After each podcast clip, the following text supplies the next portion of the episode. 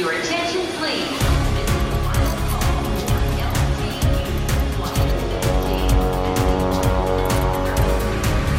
A hora dos portugueses. O acordeão é a imagem de marca de uma lusodescendente em Londres que desde pequenina toca e canta. Finalmente tem um disco. Uhul! Sinto mesmo, uau, cheguei a uma etapa e consegui realizar um sonho. O meu próximo passo e sonho seria fazer músicas originais, vendo também das raízes portuguesas. Tália é o nome artístico desta filha de minhotos que nasceu e vive na região de Londres.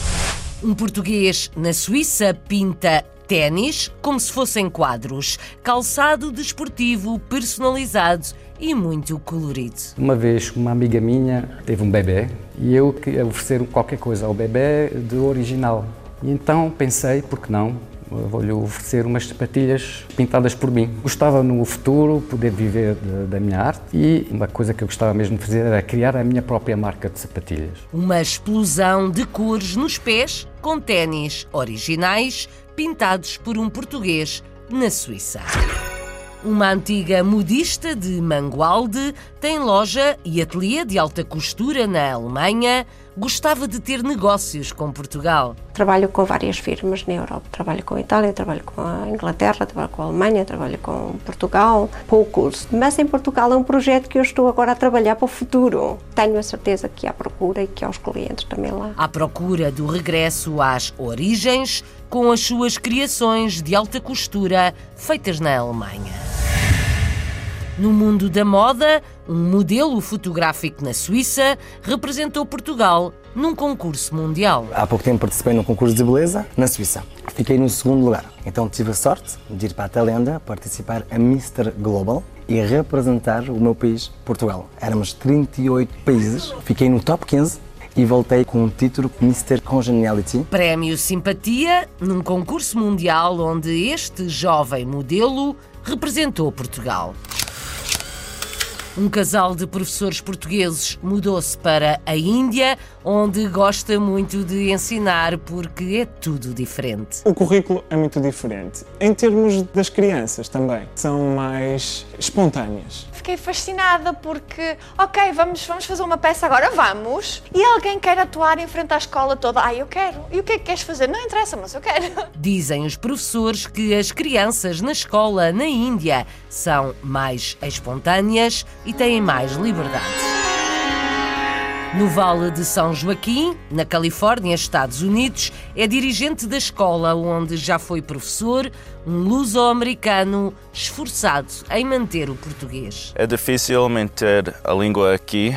Não tenho muitas oportunidades para falar aqui. Muitos falam inglês aqui, so o meu português não está muito bem. So agora eu gosto de quase todos os anos os Açores. Tem dificuldades, mas tenta falar português. Um dirigente escolar nos Estados Unidos, muito ligado aos jovens luso-americanos. Comunicador de profissão, um luso-descendente no Brasil tem um propósito na vida, sempre ligado às origens. Então, eu acho que é extremamente importante que nós assumamos essa responsabilidade de passar o apego a Portugal, o apego aos portugueses e demonstrar que Portugal tem muito a oferecer ao mundo, tem bons exemplos, tem uma história que vale a pena ser conhecida. Já trabalhou em televisão, em jornais portugueses, já organizou feiras e representou o turismo português no Brasil.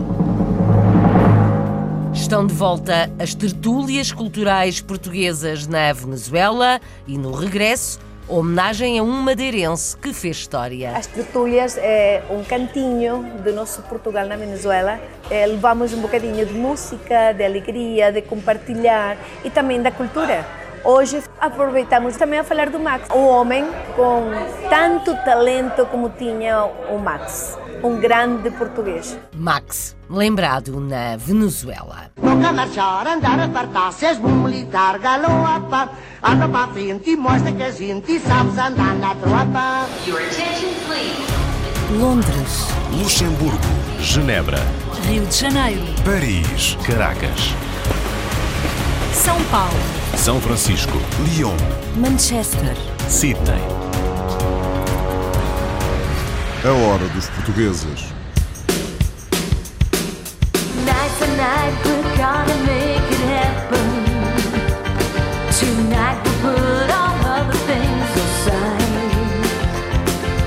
Esta é a música de Tália, nome artístico de Natália Cerqueira, filha de pais minhotos, com quem aprendeu a gostar de acordeão.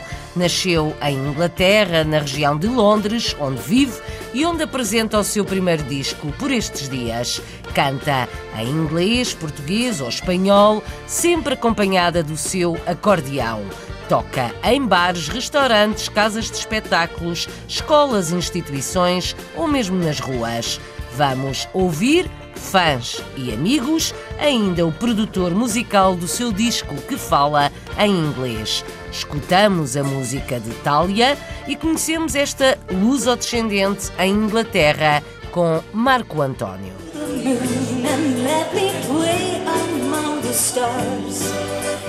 Let me see what spring is like on Jupiter, Mars.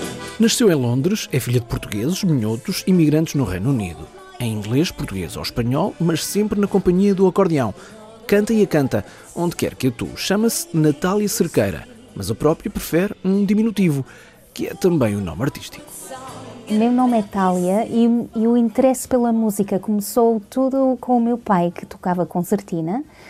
Ahm, Lembro-me muito, ah, quando era pequena, que eu cantava sempre ao pé dele. E aos sete anos ele leva-me ahm, para uma loja de acordeões e pergunta-me se eu quero aprender acordeão. E eu digo que sim. E aprendeu durante 10 anos. Também estudou línguas e trabalhou noutras áreas que não a música. Mas recentemente tomou uma decisão. Há dois anos atrás decidi mesmo que era o meu tempo de me dedicar mesmo à música, que isto era um, um presente, um, um gift que Deus me deu e que eu tinha que espalhar isto pelo mundo inteiro. É o meu sonho. Tália tornou mesmo esse sonho em realidade e atua em variedíssimos locais. Toco em lares, toco em escolas, hum, televisão também. Toco onde for necessário e sim, tem sido uma experiência ótima. Uma experiência ótima, tanto para a artista como para quem a ouve. A Natália é espetacular, é uma, uma entertainer nata. Ela sabe conviver com as pessoas, sabe transmitir alegria. E é uma amiga minha de coração, que eu amo de coração mesmo, uma miúda fantástica. E hum, é um prazer tê-la aqui. Ela traz-nos a verdadeira cultura portuguesa, mesmo não tendo nascido em Portugal, que é uma coisa espantosa. E uh, eu por isso tiro o meu chapéu. Tiro mesmo. Depois do passo por uma carreira profissional na música e atuar ao vivo, veio o sonho seguinte: gravar um álbum. Be my, be my, be my. Talia always wanted to have a sempre quis gravar um disco, nem que fosse só para vender depois das atuações. E eu disse-lhe: então vá, vamos tratar de gravar. E ela fez uma campanha de crowdfunding para poder pagar a todos os colaboradores. So that she could properly pay everybody. Foi pondo posts no Facebook, um, social media, a explicar às pessoas o que é que eu estava a fazer e essas pessoas que gostam daquilo que eu faço um, decidiram um, dar donativos e foi assim que, que, que foi realizado. Começámos a gravar este álbum e conseguimos terminá-lo. Um álbum que se chama Excited, entusiasmada, que é exatamente como a artista se sente agora. Uhul! Sinto-me um, mesmo, uau, cheguei a uma etapa e consegui realizar um sonho. O meu próximo passo Uh, e sonho seria fazer músicas originais, uh, vendo também das raízes portuguesas e fazendo alguma coisa nova um, que, que me faça um, sentir excited outra vez. I love you.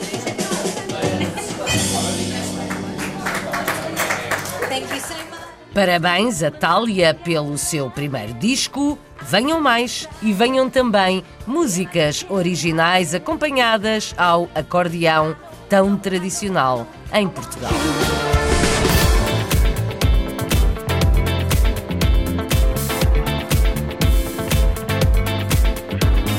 Fazer dos ténis uma obra de arte é o que tem feito um português na Suíça, artista plástico. Começou quase por acaso a fazer dos ténis telas.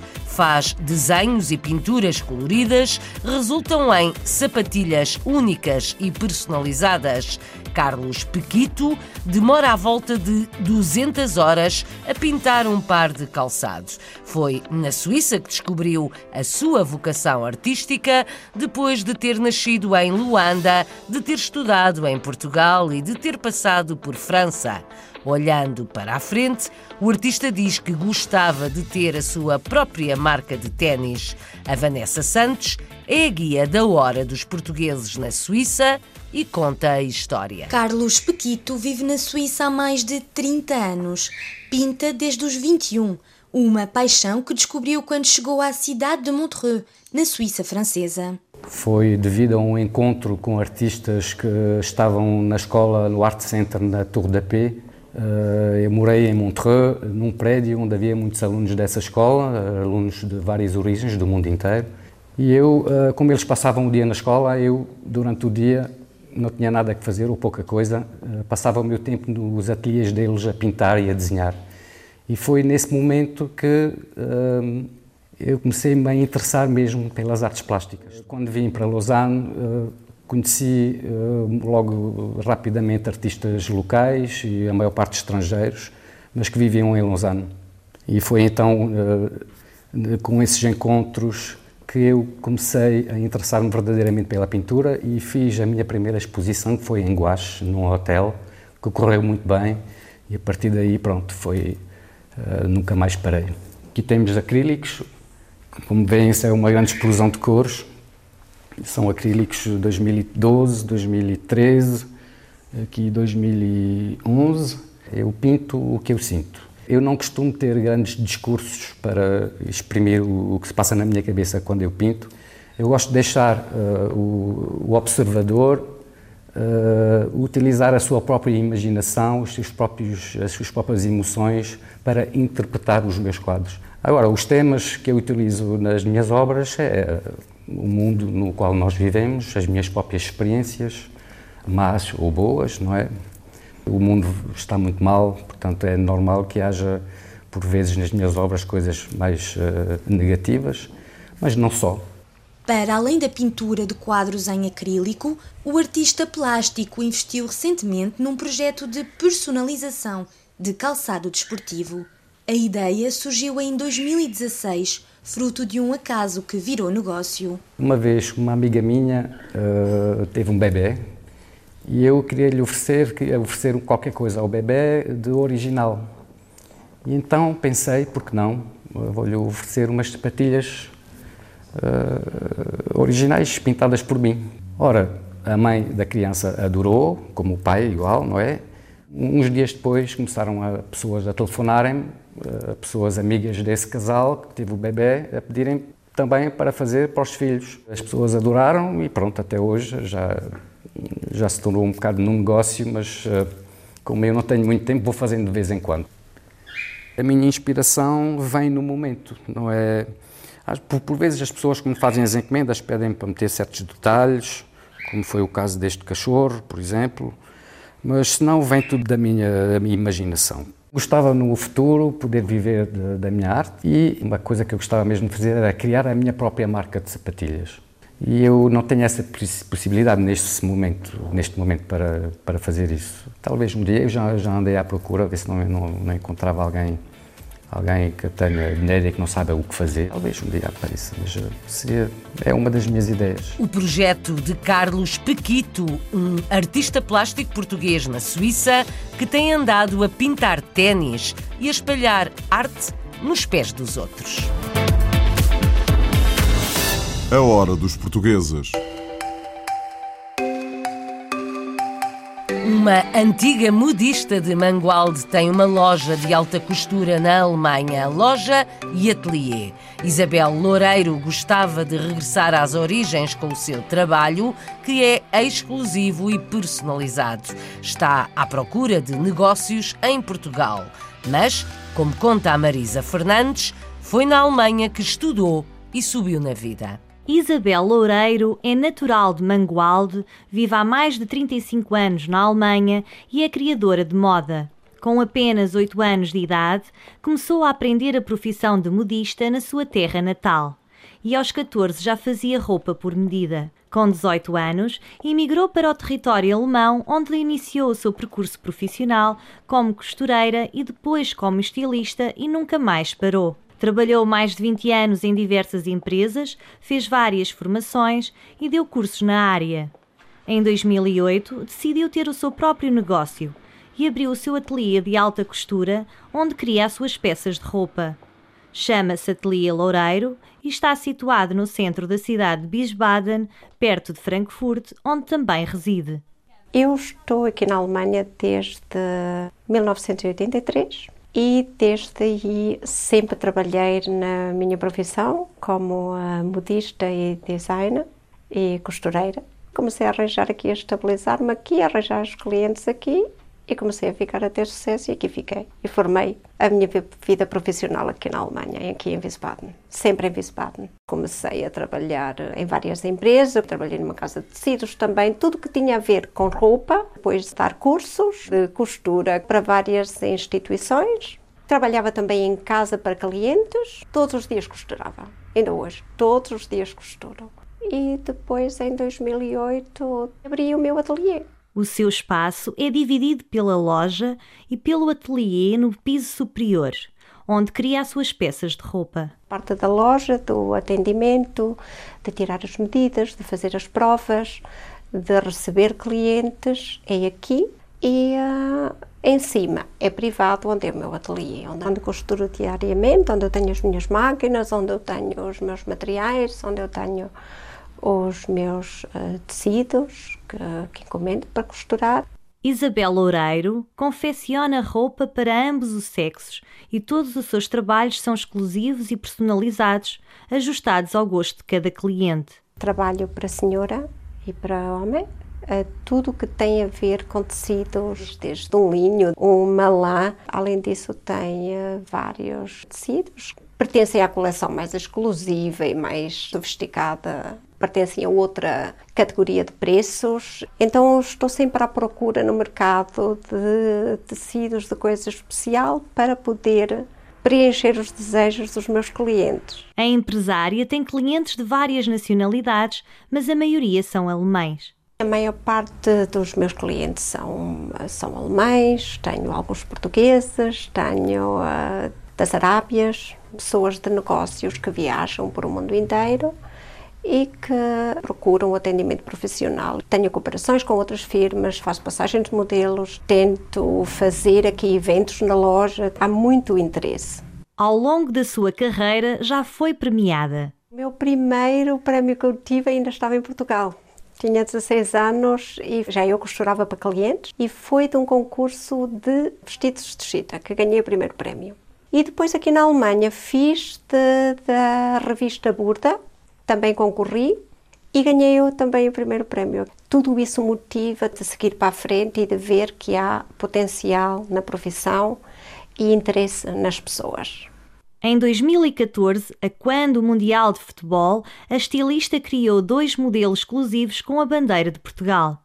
Foi uma ideia que eu tive e que, que eu fiz e que teve muito sucesso mesmo aqui na Alemanha e que eu gostava muito que o Sr. Presidente da República vestisse esse casaco, para mim era um privilégio. Isabel Loureiro trabalha com empresas de diversos países europeus e tem o objetivo de um dia expandir o seu negócio em Portugal. Trabalho com várias firmas na Europa. Trabalho com a Itália, trabalho com a Inglaterra, trabalho com a Alemanha, trabalho com Portugal. Portugal pouco, só tenho lá uma firma onde eu compro tecidos, mas em Portugal é um projeto que eu estou agora a trabalhar para o futuro. Tenho a certeza que há procura e que há os clientes também lá. Estou em pesquisa, estou a me informar agora. Vamos a ver. Uma estilista portuguesa na Alemanha, Isabel Loureiro começou a costurar ainda menina na sua terra, em Mangualde. Agora apresentamos uma figura da moda masculina na Suíça.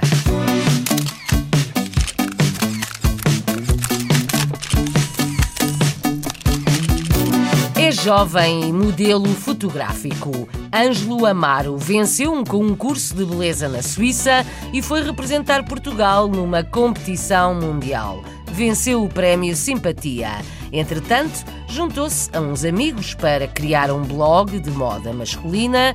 A Vanessa Santos conta a história. Chama-se Ângelo Amaro, tem 28 anos e é modelo fotográfico. Entrou no mundo da moda, tinha 18 anos, por influência de uma amiga que acompanhou a uma sessão fotográfica e no mesmo dia foi desafiado pelo fotógrafo para tirar as suas primeiras fotografias. A partir daí, nunca mais parou. Seguiram-se vários convites profissionais através das redes sociais. Hoje, Ângelo continua a encarar esta atividade modelo como um hobby. A moda para mim é um, é, é um hobby, é uma maneira de, de disfarçar a vida, é, um, é, uma atividade extra, mas ocupa um espaço enorme porque eu adoro me investir e é, é a minha maneira de, de sair da minha realidade, a minha maneira de sonhar. Eu sempre tive uma tendência para as artes e para a moda. Fiz algo durante vários anos de teatro, depois parei, adorei fazer teatro depois fui para a escola, trabalhei e quando a moda voltou, é como se fosse o meu sonho de pequenininho voltou outra vez e posso meter numa personagem né, e fazer aquilo que, que eu gosto. Profissionalmente, vou dizer, comecei aos 18 e começou a partir dos, dos 20, 21, onde fiz o meu primeiro desfile profissional e minhas, as minhas primeiras fotos profissionais. Há pouco tempo participei num concurso de beleza na Suíça. Fiquei no segundo lugar. E esse concurso trabalha com vários concursos internacionais. Então tive a sorte de ir para a Tailândia participar a Mr. Global e representar o meu país, Portugal. E só foi alguns dias, foi duas semanas para a Tailândia, estive em Bangkok, foi uh, incrível, foi uma aventura. Éramos 38 países diferentes e fiquei no top 15, fiquei muito orgulhoso e voltei com um título que se chama Mr. Congeniality, Quer dizer, é o preço da amizade, é todos os trabalhadores, a organização e os candidatos escolheram uma pessoa que era mais amigável e fui eu. Foi a primeira experiência internacional e foi uma aventura. Fui com, fui com, tive a sorte de ir com amigos, Fiz muitas fotos, tivemos muitos. Foi incrível. De Valman é o mais recente projeto do Jovem Modelo, um blog destinado ao público masculino, criado em conjunto com dois amigos que partilham da mesma paixão pela moda. Fala-se de tendências, beleza, viagens e dão-se várias dicas destinadas ao universo masculino. A área do bloggers começou com os youtubers. Eu olhei para eles e disse: bora criar um blog e criei um blog que se chama The Valman, fala da moda masculina, fala da beleza masculina, fala das viagens, é tudo sobre o universo do homem. Eu fiz fotos durante 10 anos, fui modelo durante 10 anos e é, quando és modelo tens sempre de vender-te a ti. É sempre a ti, né? vais aos castings, é, é sempre sobre ti. E eu queria mudar a coisa e não sempre, sempre ser eu o produto vendedor e ser eu interessar-me aos outros. E foi isso o meu objetivo do blog. A Suíça não é mais o país mais famoso da moda. Se eu hoje em dia queria mesmo ser modelo a 100%, tinha de ir para outros países como Paris, Itália, ou sair do continente e ir para a Ásia, que há muito trabalho também. Eu agora com a experiência tenho mais facilidade, mas para mim um perfeito modelo é uma pessoa que gosta de si e gosta de transmitir aos outros. Mister Simpatia, Ângelo Amaro, modelo fotográfico e coautor de um blog de moda masculina na Suíça.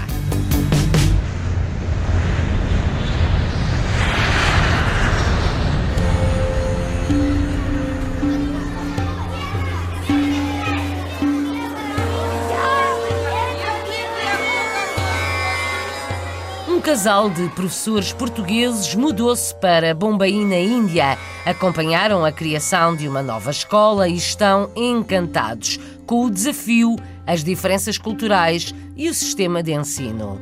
É na barulhenta e congestionada cidade indiana de Bombaim que Naline Elvino de Souza encontrou João e Bernarda Magalhães, ambos a dar aulas no país. João e Bernarda, vindos do Minho, começaram a sua carreira profissional em Angola. Depois, uma temporada no Cazaquistão. Mais tarde, numa feira de emprego em Londres, tiveram uma oportunidade de vir para a Índia, para Bombaim. E até agora não se arrependeram da sua decisão.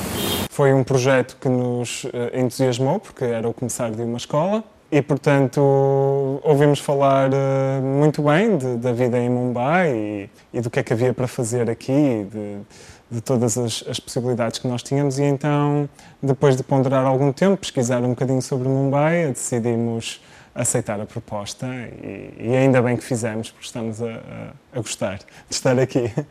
Conhecemos um, dois diretores de, de uma escola fantástica que que nos conseguiram convencer a vir para a Índia, eu acho que não era preciso também convencer muito, porque na realidade o país tem tanto para oferecer e a escola ainda mais. Uh, nós construímos uma secundária do nada e então nós sentimos que aquela escola é nossa, mesmo nossa, aquela um, sentido de posse e, e, é maravilhoso.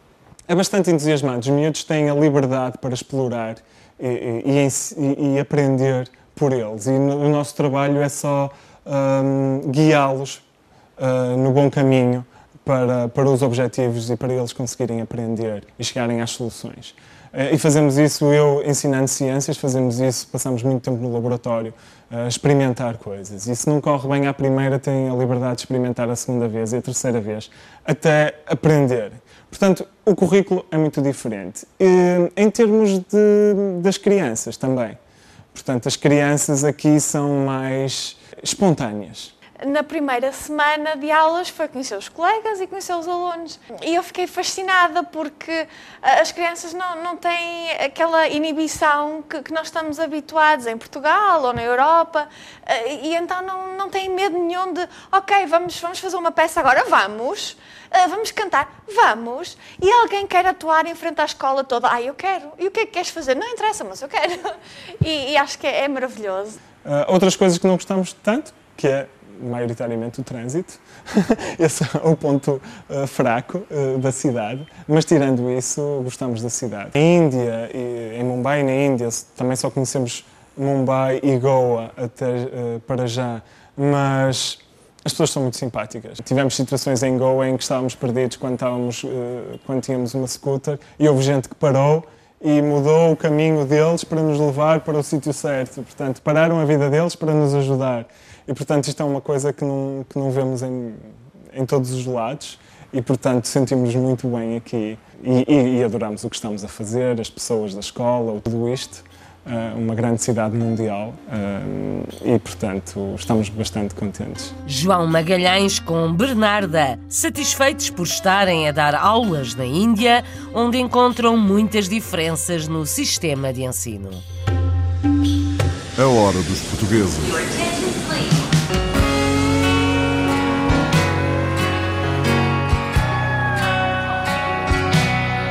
aterramos na costa ocidental dos Estados Unidos.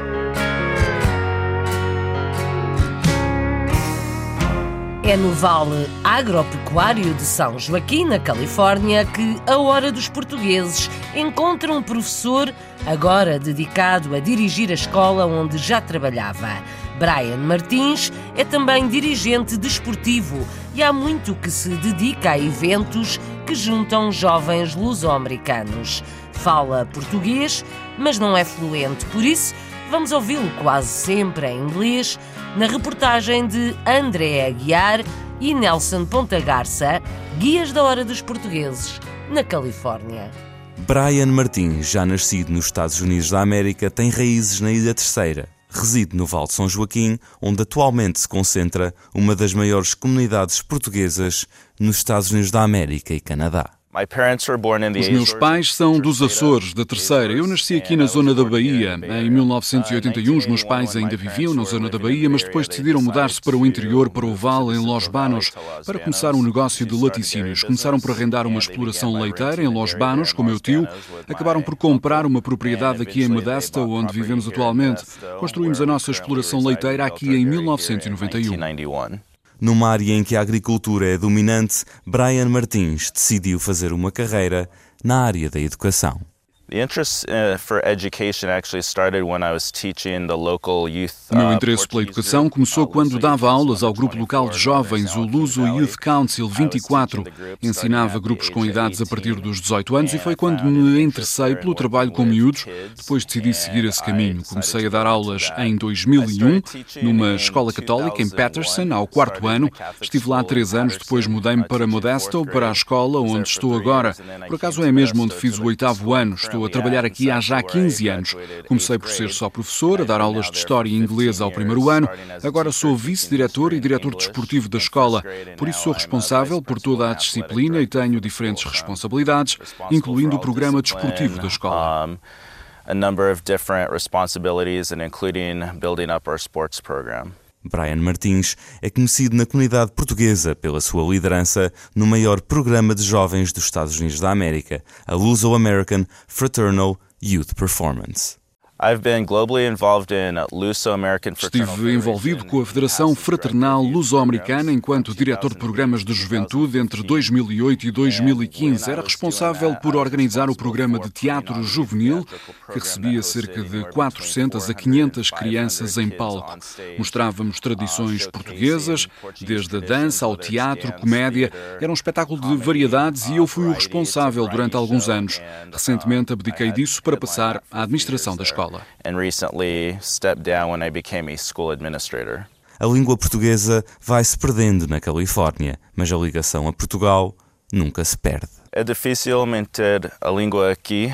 Não tenho muitas oportunidades para falar aqui, um, ah, que tinha já 20, 30 anos, muitos falam inglês aqui, so o meu português não está uh, não está muito bem, so agora eu gosto de quase todos os anos os Açores para praticar o meu português com os meus primos e amigos lá na terceira. Brian Martins, um promotor da cultura e herança portuguesa na Califórnia. É luso-americano, mas vem regularmente aos Açores e faz um esforço para falar português.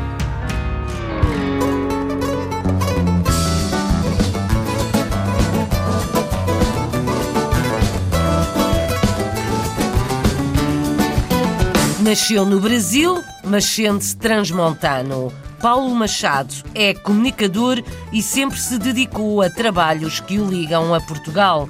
Já apresentou programas de televisão, já escreveu em jornais, organizou feiras internacionais e representou o turismo português no Brasil. Atualmente é dirigente na Casa de Portugal, em São Paulo, e no Conselho da Comunidade Luso-Brasileira, Pietro Serzo Zemo. Não é à toa que Paulo Machado é um dos nomes de destaque da comunidade luso-brasileira. Desde seu primeiro trabalho como jovem comunicador, Paulo tem se dedicado exclusivamente à divulgação de Portugal pelo Brasil e o fortalecimento dos laços entre as pátrias irmãs. Um trabalho infindável que atualmente ele exerce na posição de vice-presidente da Casa de Portugal de São Paulo. Meus pais nasceram numa aldeia chamada Travanca, que pertence ao Conselho de Mogadouro, uh, muito próximo de Miranda do Douro e me sinto um transmontano no Brasil, embora tendo nascido no Brasil.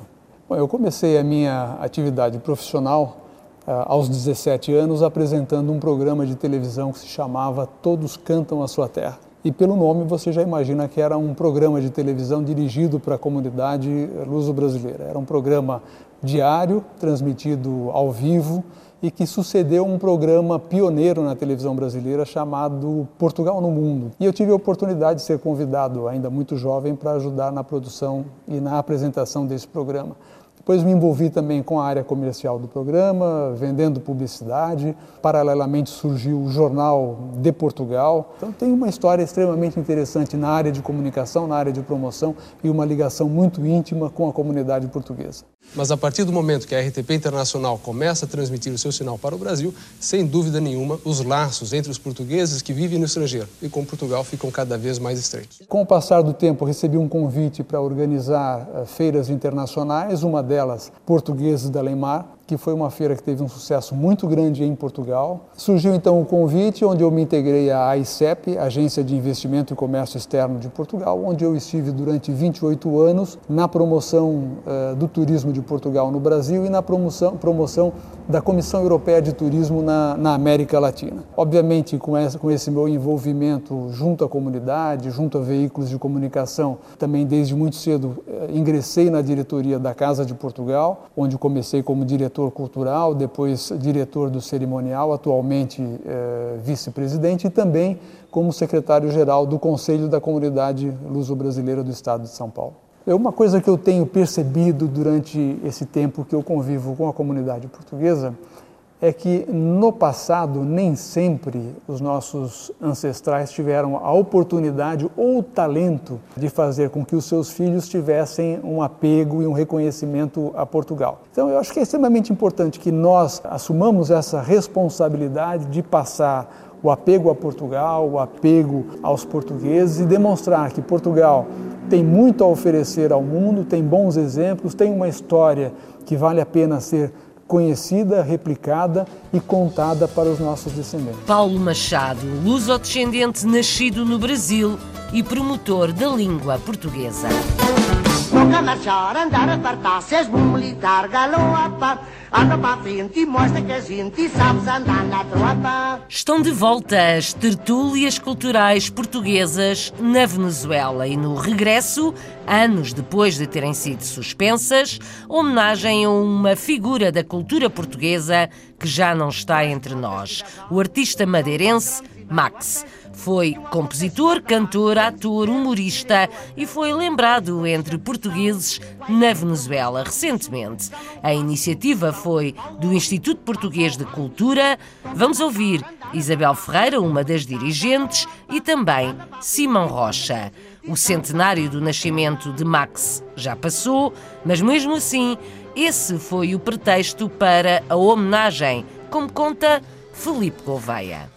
Na Venezuela, o Instituto Português de Cultura retomou as tertúlias culturais suspensas há mais de oito anos. O evento, que aproxima a comunidade às nossas raízes, assinalou os 100 anos do nascimento do músico madeirense Max. Ao redor de oito ou nove anos que não fazemos uma tertúlia. Depois de, de certas pessoas ter falecido, a senhora Betty, o professor João da Costa, eu acho que houve aí um vazio que agora estamos a tornar a, a, a preencher, a encher. As tertúlias é um cantinho do nosso Portugal na Venezuela. É, levamos um bocadinho de música, de alegria, de compartilhar e também da cultura. Hoje aproveitamos também a falar do Max. Introduzimos todo um bocadinho para fazer mais entretido um conviver entre amigos. E hoje quisemos retomar e quisemos fazer uma homenagem merecida ao grande Max, porque pensamos que ele não tem sido homenageado pela comunidade como deveria de ser. O Max é uma das grandes figuras da cultura portuguesa, um grande homem de fado. E nós sabemos que o fado é um dos símbolos da Portugalidade, da cultura portuguesa. Está fora da data, obviamente, já vai para 102 anos, mas não quisemos passar a data e passar mais tempo e fazer uma homenagem a um homem com tanto talento como tinha o Max, um grande português. De profissão alfaiate e ao final era um homem compositor, teatro, era um homem que até o humor levou ao cenário. Era Madeira em pleno e era Portugal com. Acho que internalizou a Madeira naqueles anos. Unir a comunidade em torno à nossa cultura, reafirmar a Portugalidade e motivar os luso-descendentes são alguns dos desafios a vencer. Unir e transmitir à nossa comunidade, à nossa juventude de relevo, que nós, a parte de sermos trabalhadores e honestos. Também temos grandes artistas, grandes pessoas ligadas em todas as áreas das artes, das ciências, da medicina. Festa à portuguesa na Venezuela com as tertúlias do Instituto Português da Cultura. Nos últimos oito anos tinham sido suspensas, mas estão de volta. A hora dos portugueses.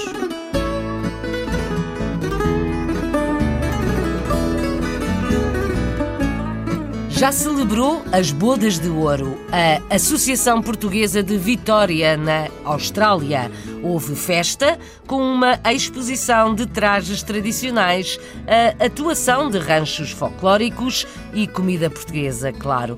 A casa está instalada em Melbourne e é um ponto de encontro de portugueses. Vamos ouvir vários testemunhos Martins Orives, um dos sócios fundadores, e os dirigentes José Manuel e Fernando Ricardo, que é o primeiro a falar, conta como por ali se matam algumas saudades. Tem uma importância muito grande, porque é um dos poucos sítios em Melbourne onde os portugueses se podem reunir e, e ter uh, atividades portuguesas. Uh, como somos uma comunidade pequena, isto é o sítio onde se pode beber uma cerveja e, e, ouvir um pouco de música portuguesa. A associação é, é, o local de encontro de todos nós. Quem gosta da associação, é, na generalidade, todos os portugueses frequentam a associação. Embora uns gostem mais que outros, ou, ou a associação tem mais valor para uns do que para outros. Mas é, é, o ponto de encontro, é onde nós viemos matar saudades da nossa terra. Fundamentalmente é uma associação cultural e social de portugueses na Austrália. E nós pensamos que ter representações dos trajes regionais, do teatro, da música, do apoio às pessoas mais idosas fosse a base. A associação foi sempre para mim a, a minha segunda casa porque eu estava ligado à associação e estou ligado à associação, tanto sou sócio número 6. Quando cheguei à Austrália em dezembro, no dia 9 de dezembro, em fevereiro de 70, eu fiz-me sócio. Não havia associação, não havia uma casa, era só o princípio do que se ia formar. Pagámos anos e anos e anos cotas sem haver uma casa. A pouco e pouco fomos se um bocadito. Estou orgulhoso de termos um clube como pouca gente tem no estado de Vitória. Parabéns ao clube. Chegou aos 50 anos a Associação Portuguesa de Vitória em Melbourne, na Austrália. É também um símbolo da história da imigração portuguesa.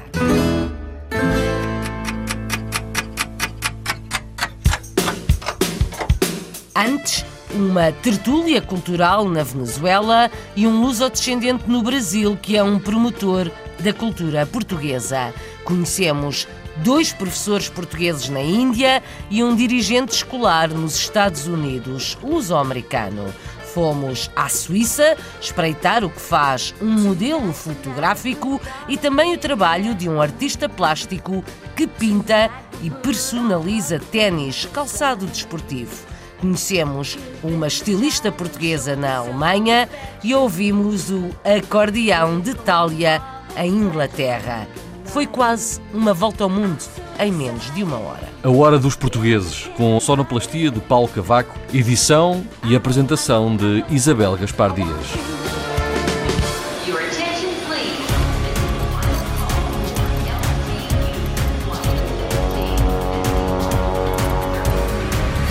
A Hora dos Portugueses